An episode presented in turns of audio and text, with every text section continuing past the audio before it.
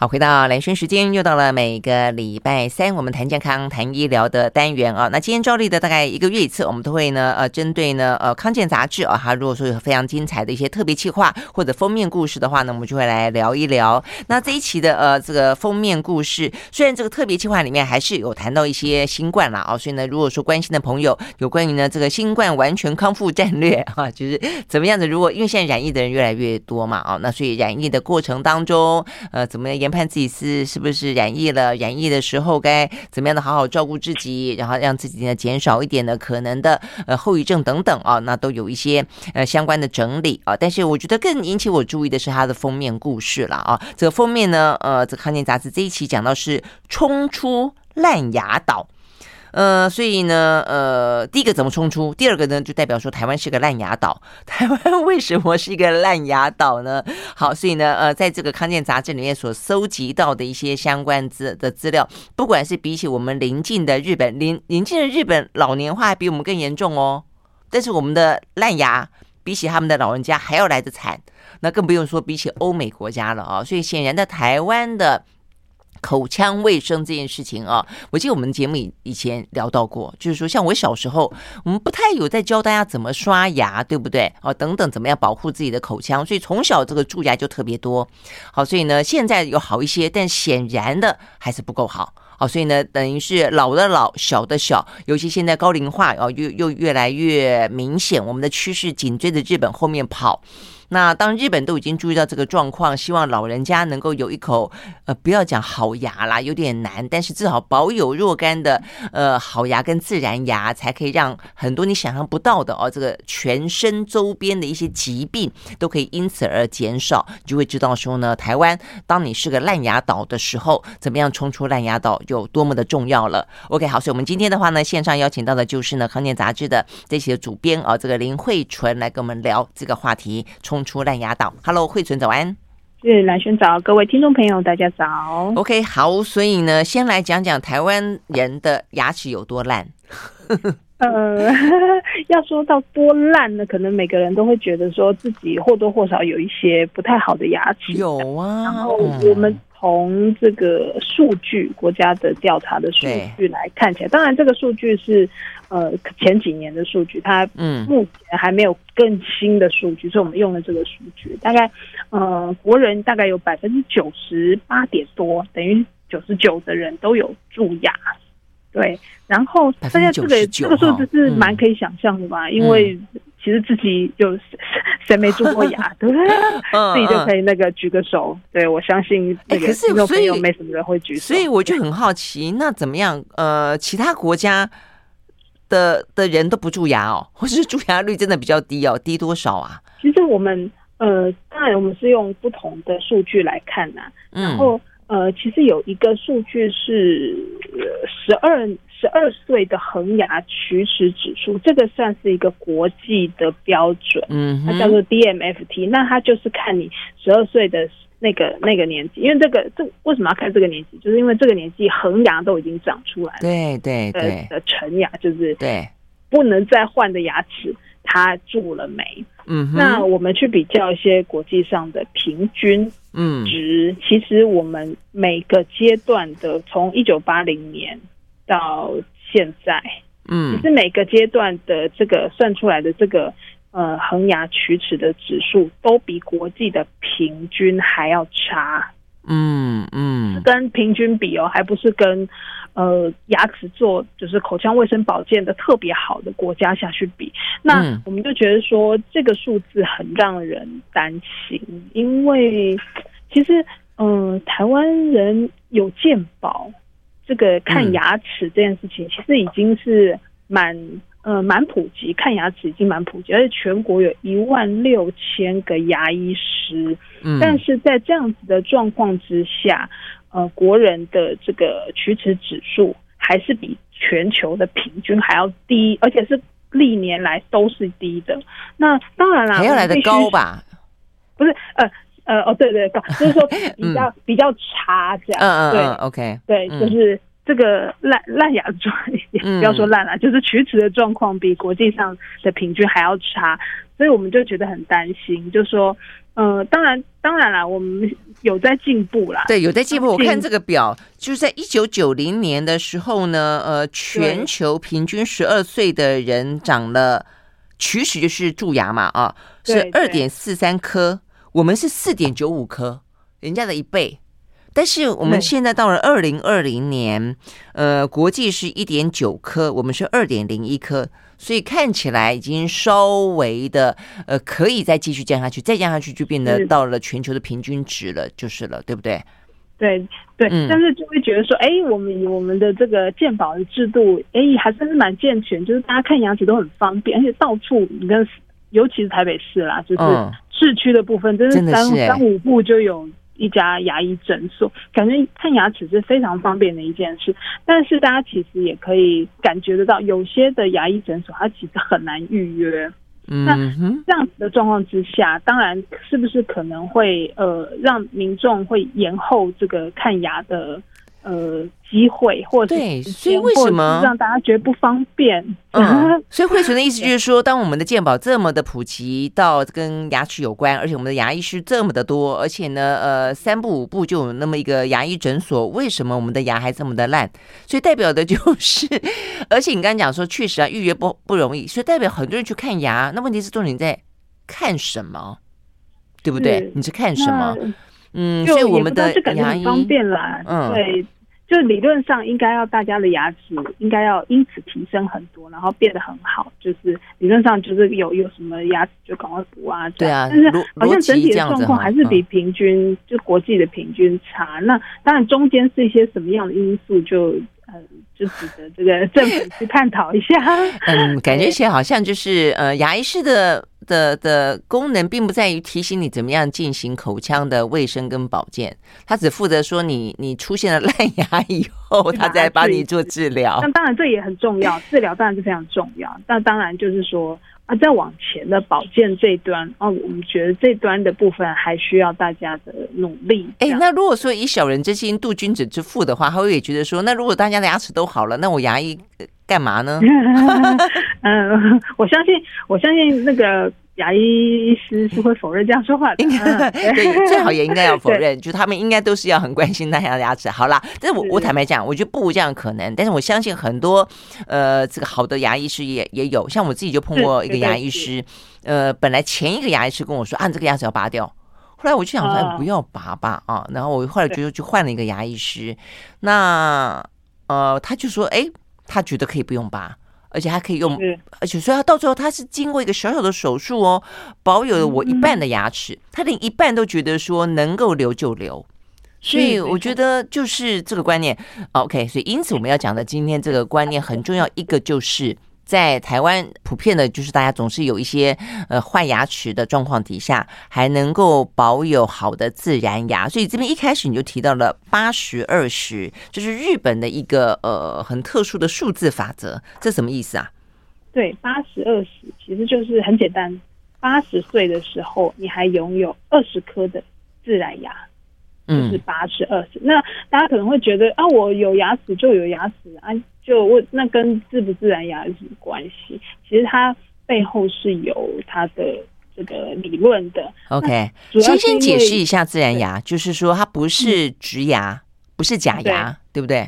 对对对，自然牙就是自己的牙齿，而且是有功能的牙齿，就是它就是你原本的土生土长的牙齿，并没有经过，例如说我们经常做的抽神经啊，或者是。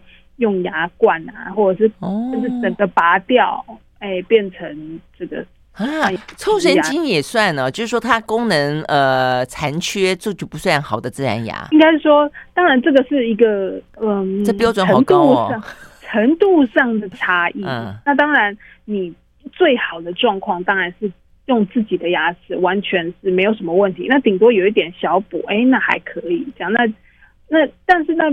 那当然就是，如果你现在已经是一个怎么样的状态的话，它当然有更多的补救方法，都比没后面的对这个我们待会儿再来讲。对，这个当然是很重要。那为什么要强调这个自然牙？其实有一个很重要的因素，就是说，因为牙齿的牙根这边，它的神经它是连接到我们的大脑。嗯，对。那所以我们刚刚一直在说这个，嗯。抽神经，它还是你自己的牙齿，为什么不太算是自然牙呢？尽量还是有自然牙比较好。那就是因为我们在咀嚼啊、咬合这种时候，我们在吃东西的时候呢，我们其实，嗯，我们的牙齿的根部这边它是有神经通到脑子，嗯、然后它也有血流会通到这个整个脑子的。当我们在咬的时候呢，其实它就是一直帮这个脑部加压的那种感觉。嗯，对。但是呢，呃，如果没有的这个神经，或者是说甚至整颗牙都拔掉的话。诶，它其实我们咬就是一个单纯的咬合，就是单纯的一个咀嚼的行动，它跟我们的这个大脑的连接就会减弱。那当然，大家现在一听到大脑就知道后续会发生什么事，就是说，所以过去是有一些研究是说，对，就是说，呃，可能牙齿不好的人到嗯年纪大了。没有什么牙齿的人，尤其他又就是呃根本就不去注意这个口腔健康的人，他的老年之后失智的比例就会比较高。嗯，对，这也就是为什么八零二零重视的强调的部分是说啊，你最好是能保有自然牙。但是像您刚刚提到说，那抽神经呢？那抽神经当然它可能中间的神经没有了，但是呃，它边边的。的部分，这个牙根的部分，它还是、嗯、其实还是有一些呃这个感觉的这个受体，嗯、所以基本上还是会比拔掉好，嗯，换换一颗牙好。这也是为什么牙医师的这几年，就是这二十年来的观念也不断在改变。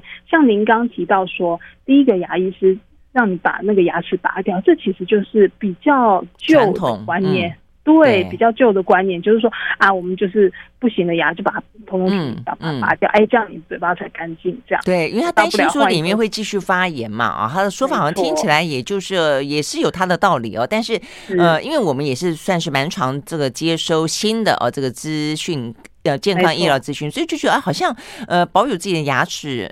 真的是比较好。如果说，尤其是现在高龄化，如果说你现在呃再用个二十年，跟你再用个四十年，你的想法可能会完全不一样。所以我昨天哦还蛮认真的呃讲到啊八十分二十，我就算算我有几颗好牙。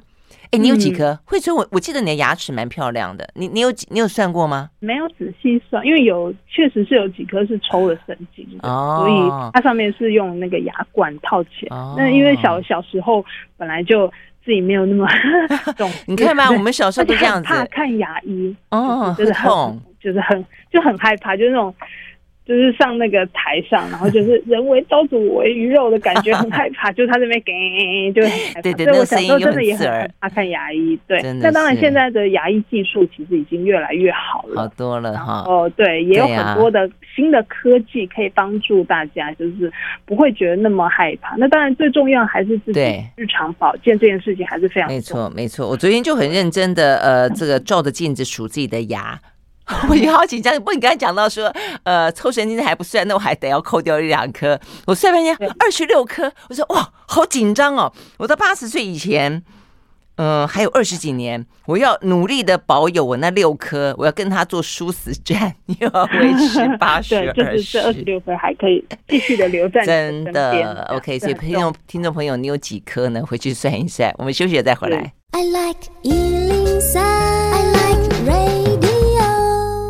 好，回到蓝轩时间，继续和线上邀请到的康健杂志的主编林慧纯来聊天，聊的呢是呃这个台湾哦，这个牙齿就蛀牙的人真的很多，而且比起我们的一些医疗水平，跟我们呢在健保当中投注关心牙齿的程度，以及呢满街呃这个牙医诊所林立的状况比起来，呃这个数字真的是有点啊、这个烂牙的比例有点偏高。好，所以呢这个问题可能如果讲到高龄化的社会，讲到更健康的自然牙，这个问题你可以发现呢。可能更加的严重了哦。那 OK，所以呢，为什么会这个样子呢？嗯，我们看到这个相关的呃康健杂志的报道里面讲到说，在二零二一啊这个所公布的数字里面，日本八十岁以上的老人家保有二十颗以上的自然牙的是百分之五十一，那台湾的话呢只有百分之四十。所以呢，问题是我们的老人家比起日本的老人家可能年轻一些。所以你会对，对不对哈？所以我觉得这个数字应该这样看，所以这个问题是真的呃有点大哦。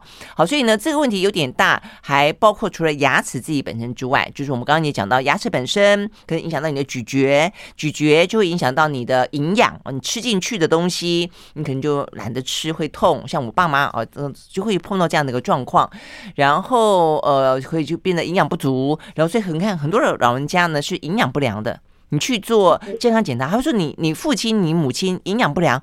我想说怎么会这个时代还会有人营养不良？但事实上跟他的咀嚼就有关。那事实上咀嚼的话呢，不止影响到营养不良，还包括失智。那另外的话呢，在这些康健杂志还做了一个表啊，告诉你说还有哪些呃涉及到，如果说你的牙齿不好，你全身会有什么样的一个你想象不到的疾病。我真的还蛮惊讶的。第一个心血管疾病的比例这么的高，第二个。孕妇啊，孕妇早产的状况会因为你的牙齿不好，你导致早产。哦，会，所以慧纯，这是怎么回事？是它其实我们您刚刚提到的这个跟心血管疾病其实也有一点点像，因为它其实我们嘴巴里面很脏的关系，就是因为它的这个牙周的这个细菌嘛，就是牙菌斑，嗯、就是各式各样牙菌斑。而且据说这个口腔里的细菌比这个马桶的细菌还要多。嗯嗯，对。那大家可以想象，这个细菌会沿着我们的血管跑到心脏，那当然也会就是沿着我们的这些血管呐、啊，嗯，到肚肚子里面的胎儿。所以呢。嗯呃，其实孕妇的这个牙周的健康是非常重要，而且呃，孕妇期间呢、啊，就是呃怀孕期间，因为这个荷尔蒙的变化，她的牙周的状况会更差，因为她嘴巴里面的这个牙菌斑会蔓延的更严重。嗯，所以呢，其实。政府有因应这样子的状态，我们一般人的洗牙是半年可以洗一次牙，但是呢，孕妇呢，她是可以缩短到三个月，她就可以洗一次牙，就是健保补助，就是因为这个原因。那后续会有什么问题呢？就是说，如果她孕妇没有那个牙齿状况没有做好的话，那这个生下新生儿早产或者是体重过轻的机会，会比一般的孕妇，就是有牙周病的病呃的孕妇来比起来，跟一般的。比起来会高七倍。我以前是有听说过，医生都会建议说，怀孕之前最好先把你的牙周去把它弄好。哦，就是你该对，就是牙周病的部分要把它治好啊，这样嗯嗯，再去怀孕。对，而且其实因为怀孕期间你要再去。呃，处理这个牙齿的问题其实也很麻烦，因为如果我们要抽神经，可能要打麻药，或者要吃一些牙，或者是做一些治疗，其实就是你还是会有点担心。那当然有一些药物，当然是会说这个孕妇期间还是可以吃的，这样他当然医生会给你这样子的药物，但是就是还是一般还是会觉得说尽量少嘛。对啊，对啊，我现在越来越觉得孕妇好辛苦啊！这个怀孕的妈妈真的好伟大。你说像这一次的新冠也是一样啊，针对孕妇的，你看打这个疫苗，它就是可能引发的问题真的是比较多。对，嗯，大家会 care 到的事情比较多，然后就是会担心的状况，对呀，可能的风险会比较高。所以呢，其实医生都会建议说，就是怀孕之前，就是通常会去那个做一些健康检查嘛，就是备孕的一些准备，去看看你身体的状况。不要忘记口腔的状况也是要先照顾好。真的，OK，好，所以呢，等于是牙菌斑随着呃血液会到呃这个心脏，也会到透过脐带到婴儿哦，所以呢，这个早产儿的问题呃是七倍，然后的话，心脏血管疾病比起没有牙周病的人来说是一点五倍，其实也还比例蛮高的。好，那除了这之外，还有糖尿病，还有胃肠等等，这是怎么回事？嗯。其实糖尿病这一块是互相影响，嗯，对，就是牙周病的呃病患罹患呃，就是他的有糖尿病的比例啦，比没有牙周病的人高出两倍左右。然后反过来说，嗯、糖尿病的人有牙周病的几率也比一般他没有糖尿病的人高了一点九倍，那也差不多是两倍，就是它是互相影响。嗯、那是因为呃我们的这个血糖高，因为糖尿病的血糖高对。那牙周的组织，它就是也会有一些糖分渗出嘛。嗯，那糖在嘴巴里面，当然就会招来更多的病菌的滋生，然后有一些微血管的病变呐、啊，然后它我们的身体的白血球会去会去呃会去那个病变的地方去打嘛，但是白血球它又到不了这个病病原。就是它接近入侵的地方，然后牙周病就会更严重。它就是一个互相影响。嗯嗯。然后，但是加上糖尿病人的修复能力又比较差，嗯、所以就整个就是对比较严重。对对对，我觉得有糖尿病的人，然后他会影响到很多哦，包括呃牙周，那包括呃视力，呃包括手指哦、呃，这个这个末梢神经等等，这好像比较好理解。但是有牙周病。会导致糖尿病，哎，我觉得这个部分听起来蛮耸动的。为什么？对，这样子，我觉得它这个基本上就是过去的各种的呃调查显示出这两个之间的互相影响的相关性，这样。嗯，但是确实这个部分，我个人还没有特别注意到它的致病的机转。嗯嗯，对对对。但是从数据上来看，就是大数据的研究上来看，这两。个这两块是互相有影响的，大概是这样。嗯，那相关的这个机种可能还必须要去查更多的文献来探讨，嗯，才会比较明显。嗯，OK，没关系。那是代表就是说，其实一口牙好跟不好，就影响到全身的部分，还真的是很多哈。是。嗯，然后再来呢，其实我们刚刚有提到跟肠胃功能也有关系。嗯、那因为其实其实这也有啦，就是你口腔卫生差，那我们吃东西的时候呢，诶，东西就容易跑到肠胃去。那大家现在也都说那个肠胃菌，就是肠道菌这件事情也是很重要的。嗯、那如果我们口腔有非常多的这个细菌啊、病毒啊，跑到呃，胃部跑到肠部，它其实也是会影响我们整个的肠胃功能。那当然了，还有一点就是，你如果牙齿不好，有一些缺牙，就像我们刚刚提到的这个，呃，咀嚼的功能也会变差嘛，变成说我们东西都没有办法变成一个烂烂的泥团吃吃下去，它可能就会变成一块一块的，它就会加重我们肠胃的负担，因为它必须要更用力的去磨它里面的这个食物，它才能被搅碎。再来呢，就是呼吸道疾病也是有关系，也是因为牙菌斑跑去，然后它会变成一个这个呃细菌滋生的部分嘛，在尤其在咽喉部，然后呃尤其是年纪大的人，他很容易造成吸入性肺炎，就会嗯有后续的危险这样。嗯嗯嗯，OK 好，所以呢，光光是一个口腔，呃，它会影响到心脏，会影响到肺，会影响到肠胃，呃，会影响到糖尿病，还会影响到。妇呃，这个孕妇跟胎儿啊，是所以你会知道说呢，这个话题有多么的重要。OK，那所以接下来就是要问了，该怎么办？如果你已经有一口烂牙了，该怎么办？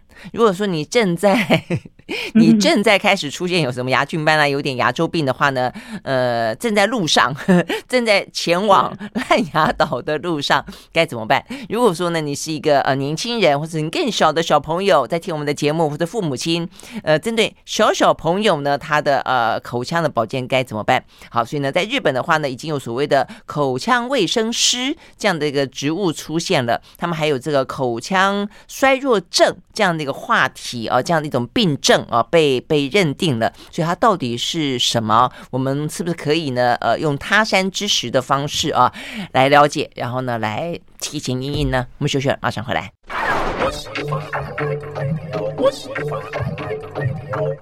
好，回到连线时间，继续和线上邀请到了康健杂志的主编林慧纯来聊这一期呢。康健杂志讲到的冲出烂牙岛啊，特别提到的是台湾呢有百分之九十九的有蛀牙，百分之八十有牙周病，呃，八成的老人呢都有口腔衰弱。蛀牙大家比较好理解啦，牙周病跟这个口腔衰弱，我家牙周病也算是普遍啊。但是在里面啊，待会我们要特别讲这个口腔衰弱，但是牙周病有一两个，我觉得一般人好像也不是那么的注意到，比方说，哎，牙周病会传染哈？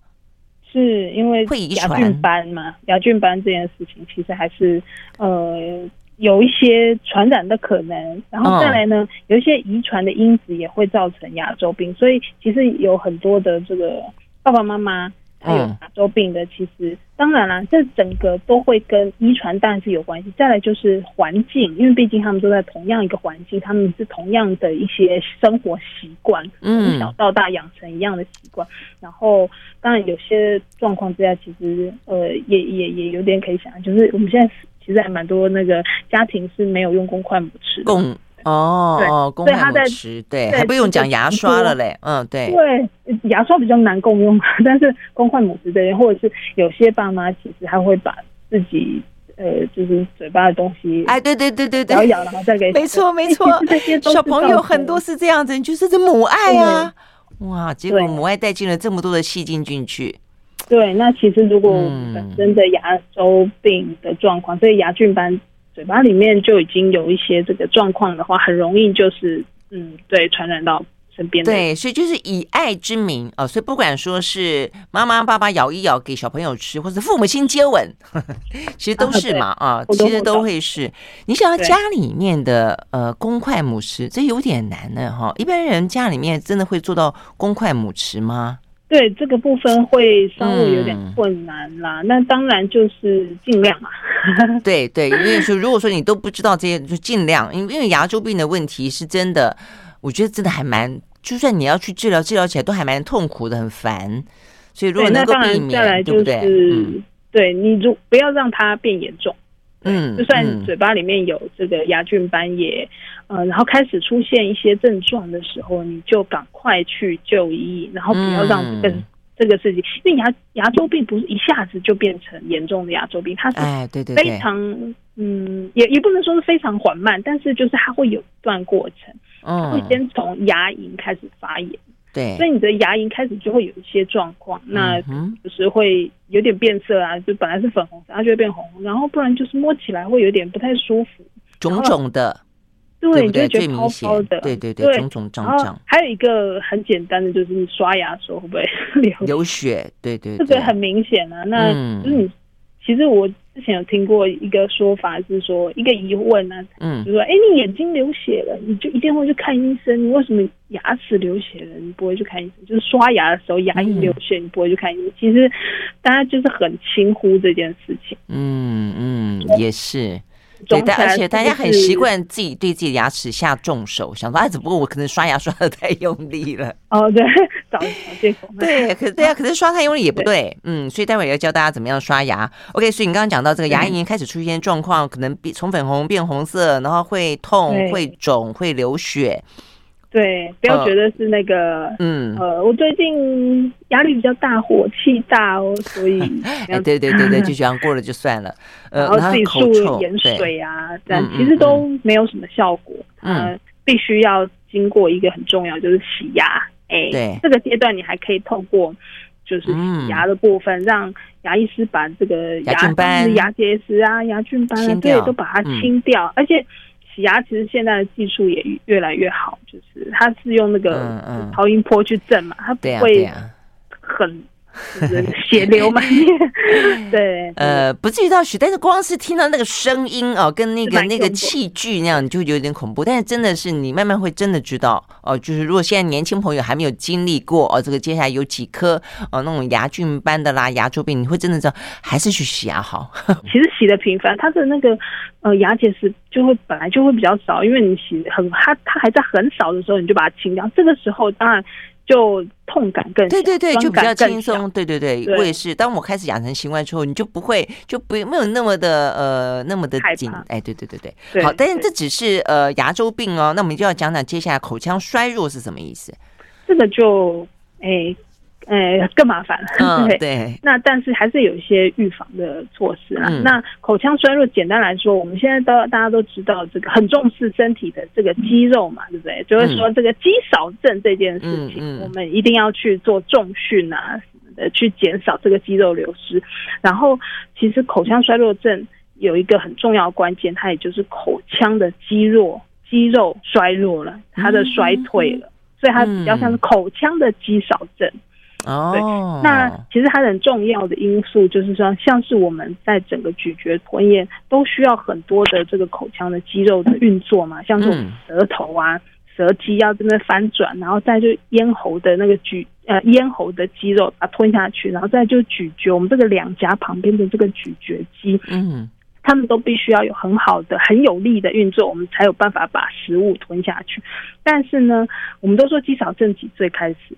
大家都会说，哎、嗯，差不多四十岁开始，就是肌肉每什么每一年就会开始流失多少啊？真的、啊，所以连口腔的也是啊。口腔衰弱，其实口腔也是，嗯、就是你就想象中全全身的肌肉其实差不多从四十岁开始，嗯，就是会比较有这个，就是每每十年啊下降多少趴的这种状况。所以呢，最好的状况就是从我们中年的时候就开始做一些这个肌少症的预防，包括口腔也是。那、嗯严重的话是会怎样呢？就是你吞不下去，你就算咀嚼，嗯、你就算有牙齿，嗯、你就算做了假牙，嗯，但是你咬完了之后。它会卡在咽喉这边吞不下去。嗯，没错，没错。这个我们先前有一次讲到跟声带有关，嗯、呃，有两个年轻人，他也是就是要就要要做一些练习就是了，包括常常唱歌啦、对 发声练习啦，哦，都可以让你吞咽的功能可以维持，否则你老了以后只能够吃黏糊糊的东西的时候，其实是状况很糟糕的。对，其实有一些口腔衰弱症的一些症状，大家可以就是注意一下。嗯。例如说，你会不会喝水的时候越来越容易呛到？那因为喝水这件事情，它也是需要这个肌肉去帮你把这个水吞下去嘛。然后它它这个喉喉咽喉这边有一个这个骨骼，它会去开启，它那个水才会下去，它会去转换从声带到这个呃我们的这个肠胃的这个消化道。那如果它这个肌肉的反应不好的话，你很容易水就跑到。这个声带气管就呛到了，嗯嗯嗯对，它就呛到了嘛。对，对。那第一个就是喝水容易呛，再来就是吃东西很容易噎到，其实也是一样的意思。再来就是我们有时候去呃吃喜酒啊，看到同桌会有一些年比较年长的人，他其实真的有在吃东西，你就觉得他一直有在吃东西，但是你低头一看，诶，他整个桌上都是东西。嗯，有时候是桌面上哦，它会掉一大堆残渣，所以这也是这也是一个对，这也是口腔衰弱症的一个征兆。对，因为他他会掉食物，但是他自己不晓得，会从口角掉下来。他觉得他自己吃到了，嗯、但是其实他没吃到，所以他东西会跑出来，嗯、呃不自觉。他那他感觉对这个受体会比较错，没错，这个长辈会这样子哦。所以，但是他也算是呃，这个肌肉就是口腔衰弱的症状之一，就容易从嘴角掉出来。没错，没错。Okay, 好，另外有一个嘴巴干，对，口腔衰弱症有一个很重要的就是可能嗯。呃他他的征兆是会有点口臭，就开始很明显的口臭。Oh. 那这个口臭跟他的口干有关系。Uh huh. 对，因为他的我们的这个口腔衰弱症，它的这个唾液腺它也会退化嘛，就肌肉退化，这个唾液腺会跟着退化，它的口水分泌就会变很少。嗯、uh，他、huh. 口水分泌变少，uh huh. 这个这种口水分泌变少，是你光喝你喝水，它效果不太好，它。因为它就是没办法保持住，嗯、因为你喝水一下都喝下去，嗯、它没有办法保持住在你的口腔上，因为它没有办法继续分泌，嗯、所以它其实口干的状况很明显，然后会开始口臭，然后开始出现各种的呃，就是口腔里面就是各种的这个细菌。那口干跟细菌又有关系，因为你你的这个口水它其实可以预防这个细菌它一直滋生。嗯，那如果你口水变少，就细菌又会变多，就会整个就会。口腔里面越来越烂，这样。嗯嗯嗯嗯，OK，好。所以呢，如果说你有呃观察、关心呃你自己的父母亲或者是周围的长辈的话，这些状况其实经常性是会发生的啊。原来它就是所谓的呃在定义上的口腔衰弱症啊。那严重起来的话，会影响到的是营养不良，可能会导致呢呛啊，会会呛，因此可能会造成肺炎啊。那肺炎的话呢，就是对老人家来说是甚至有时候是会致命的啊。OK，我们休息回到现场。I like 好，回到蓝轩时间，继续和现场邀请到了康健杂志的主编林慧纯啊来聊，呃，一口烂牙哦，就台湾来说的话呢，状况事实上呢是呃值得警惕的啊，比起呢全球平均来说是偏高。那尤其的话呢，接下来台湾要迈进高龄化的社会啊，所以呢这个问题该怎么去解决它？OK，所以慧纯，你们的建议是什么？当然，第一个就是刷牙要这个很会刷。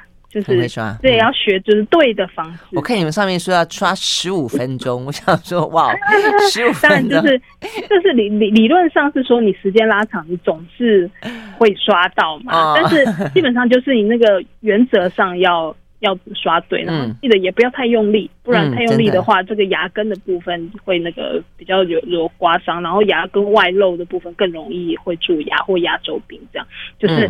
大家去搜寻那个贝氏刷牙法，嗯嗯，对对对，大概就会知道正确的方式要怎么刷，或者去问你的牙医到底要怎么刷。我觉得牙医应该要有一点这样子的社会责任，对，嗯，很好。然后再来第二个呢，就是你真的是要定期看牙医，嗯，嗯，这件事情很重要。一呃，一年两次吧，就就是如果我们是照着这个洗牙的洗牙，嗯，健保可以支付的一个状况，就是至少一年两次，你要记得去看牙医。那当然，随时有状况的时候，你要直接去看牙医，就是不要放着不管。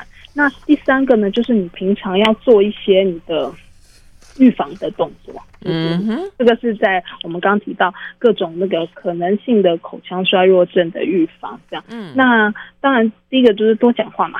对，多讲话有用吗？对，你这样子一讲以后，小朋友在课堂上面一直讲话，一直讲话，那老师制止他，就说：“哦，因为呢，我在预防我的口腔衰弱。”对，那多讲话嘛，因为多讲话，你的这个肌肉就会一直动嘛。对，那咀嚼也是啊，就是不然就是嚼口香糖也是一种，那就是无无无糖的哦，就是重点，无糖的口香糖，不然反而呀，嘴巴里面更多甜。真的哦，哎，唱唱歌也不错啊，尤其对于那个年纪比较大的人来说，唱歌发声这件事情也是可以促进整个口腔到这个呃咽喉咽喉的的动作，这样，这些都是很好的呃训练动作。那当然也可以去搜寻一下，或者是看我们这期杂志会有这个健口操。嗯，很它很简单，就是动动口啊，然后脸也动动啊，舌头动一动，然后发发声哦，然后手按摩一下，这样 其实都是很简单的每天的呃可以做的一些动作。那还有一个很重要的就是，如果有缺牙的话，嗯，一定要处理。对，不管是你去把它补起来，或者是用牙冠去把它填起来，或者是做全口假牙也可以，就是假牙或者是。去做植牙，其实就是一定要把这个牙齿有缺的地方补起来，因为你如果没有补起来了，就是旁边的可能会很容易也倒下来，或者是 就是后续的严重的影响，你自己没有办法预估。那有牙齿把它补起来，你才可以咀嚼正常嘛。那咀嚼正常对于整个肌肉。我们刚刚说口腔衰弱症的预防，它这个咀嚼这件事情对于肌肉呃的帮助也很大。那当然，你的营养摄取才会没有问题。这样，所以我觉得这个大概就是整体上来说，我们可以为自己做的事情。嗯嗯，OK 呢，所以呢，我觉得从小的这个口腔卫生的教育真的就很重要啦。嗯。就是提醒他，那就呃，就中年人来说的话呢，青青壮辈来说，就是真的是呃，要要养成我们刚刚讲到的这些习惯。那就老人家来说的话呢，我觉得还有一个就是呃，我们这样真的是以爱之名，比方说啊，父母亲咬不动，我们就觉得说，那给他吃软一点的东西好了。那或者甚至是说呢，有些就直接真的把它打成呃呃狗狗的东西，哎泥状。对。但是它是，所以我觉得这个要拿捏，就是如果它真的是咬不动，你说给它吃很硬的，那当然不好。但是如果说你太早的给它吃太软的，它其实更容易让它的口腔的咀嚼丧失功能，对不对？没错，像我们之前每次采访一些安养中心的时候，那当然他们有一个人要照顾很多人嘛，他比较没有办法一个一个慢慢的喂他，嗯嗯、所以他们的很多东西都是直接打的烂烂的，让他们自己吃。至少吃下去嘛，营养有补足。但是在这个部分，他们就很缺少咀嚼的这个动作。没错，嗯嗯，那就很可惜，可能会造成后续的容易退化。那当然，他们必须要在这个安全跟这个营养之间做平衡啦。所以还是提醒大家，如果自己可以决定，自己可以决定的时候，自己不要光吃一些很烂的食物。对呀，对呀，对呀，所以而且年轻的时候就尽尽可能的保养吧，可以让自己八十岁的时候还有二十颗自然牙的话，那就更好了，对不对？否则的话，可能还不只是安全跟营养，同时口腔带来的是美味哦。当你丧失了一个享受美食的乐趣的时候，我觉得人生的意义肯定会减损一些，对不对？嗯，对呀。OK，好，非常谢谢林慧纯今天接我们的访问，聊这期的康健杂志，谢谢，谢谢。